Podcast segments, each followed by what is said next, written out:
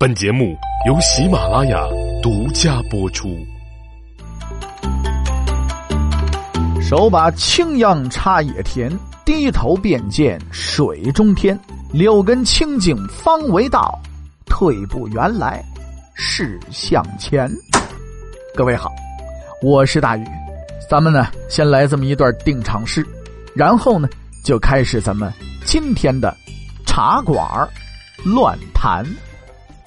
那么今天呢，咱们继续跟大伙儿呢说春秋战国时候的事儿啊。说公元前五百九十七年的春天呢，楚庄王向北进攻中原，晋景公派出荀林甫呢为元帅前往救援。荀林甫是以前晋文公重耳的驾驶员，哎，是为给这个领导开小车的，是吧？慢慢的呢，因为领导靠得近嘛，说得上话，就当了元帅了。哎，管战马还行，但是呢，真格的管人打仗这玩意儿就不灵了。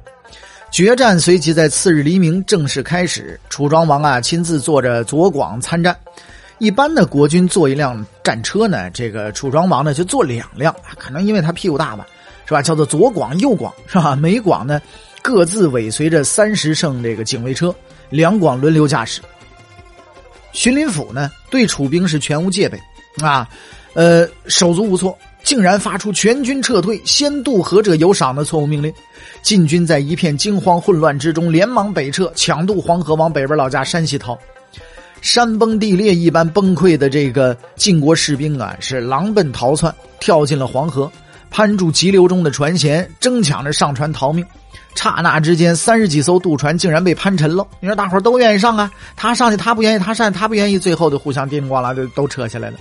荀林甫就下令说：“不许攀船，攀船抓桨的一律砍断手指。”霎时间呢，血淋淋的手指跟小鲫鱼似的就掉到船里去了。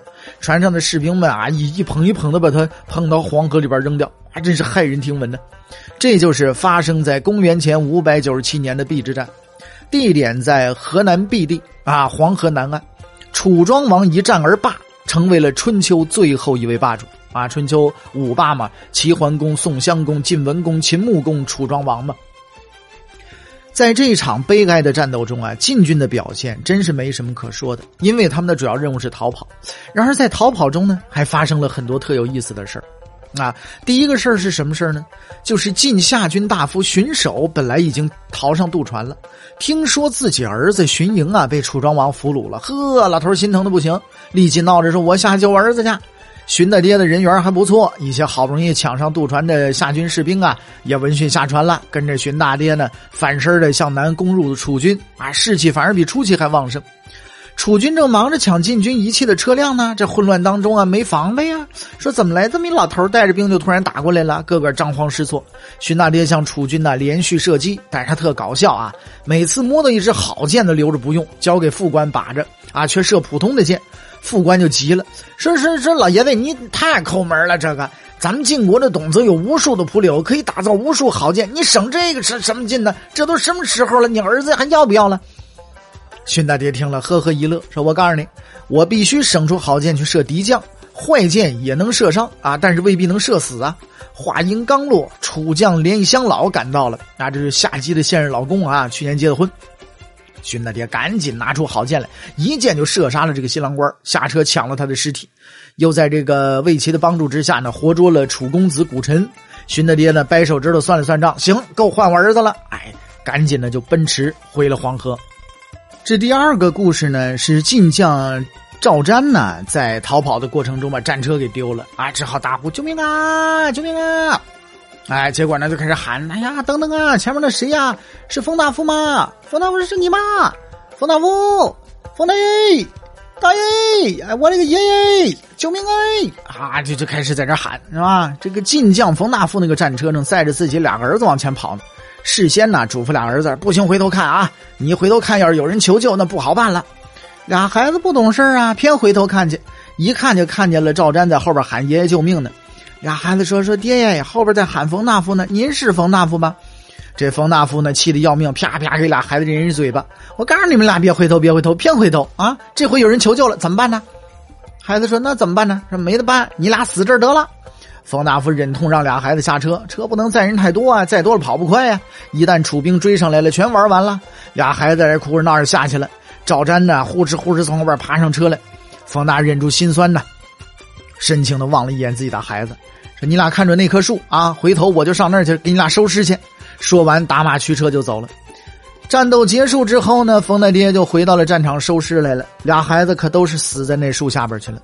这俩孩子也真听话啊，临死爬到树底下，等着老爹来收骨头的时候方便找。你说春秋时候那个人那个古朴、那个直烈的性格，真的是敬佩的五体投地呀。哎呀，你现在说实在，你回头看，回头看一万眼，能不能有一人去救这人去？能舍自己俩孩子？说实在的，真当然这这种，呃，咱们说这种这种价值观呢，咱们不完全赞同。但是就这种性格啊，古朴直烈的性格，真是让人很敬佩，对吧？第三个故事呢是这么回事说有一帮晋国战车兵啊，呃，逃跑的时候呢，这车陷了，怎么推也推不动。楚兵追上来，看见前面发生交通堵塞了，就停下来等，说怎么着？车车陷了，陷了，陷了！您快点，抓紧时间推出来。瞅着晋国人推车，越瞅越着急，心说：“你们晋国人也真笨啊，把俩车轱辘中间那当车闸用的横木卸下去，那不就好推了吗？”想着想，忍不住就喊出来了：“哎，摘车闸！嘿，哎呀，怎么摘嘛？说的容易，这么摘吧？”这楚国人忍不住下车了，去教晋国人：“你看你怎么……哎，摘下来！”晋国人恍然大悟，好容易把车子从坑里弄出来了，马却累得不行了，蹒跚着走不动了。晋国人干脆帮人帮到底啊！这个楚国人呢，帮人帮到底，教晋国人说：“你们这减少阻力啊，把这个大旗卷起来。”哎，然后晋国人跑了，那回头还是谢你啊！哎呀，这我们不如你们伟大的上邦楚国，经常溃败逃命，所以才这么知道逃跑推车的伎俩啊！你说这个晋国人真是不地道，说话太客气了，人家白帮你了，是不是？你说这个作战双方他怎么还互相帮着推车呢？你说真的假的呀？这事儿记载这是我们的啊，就是有点嗯。所以我不知道哈，但是当时的军事战斗啊，就是很有这样的古风，为战以礼，打仗啊也得讲理，甚至呢是愚拙的礼。哎，这个礼不是说道理的理啊，就是这个礼仪的礼啊。点到而止，并不残酷。要怎么叫官兵呢？是不是打仗基本上跟军事演习差不了太多呢？是吧？那古人打仗是真有意思啊！有事儿，呃，到时候咱们研究研究古人的这个战争都是怎么打的。好，这期节目呢，先说到这儿，下期再聊。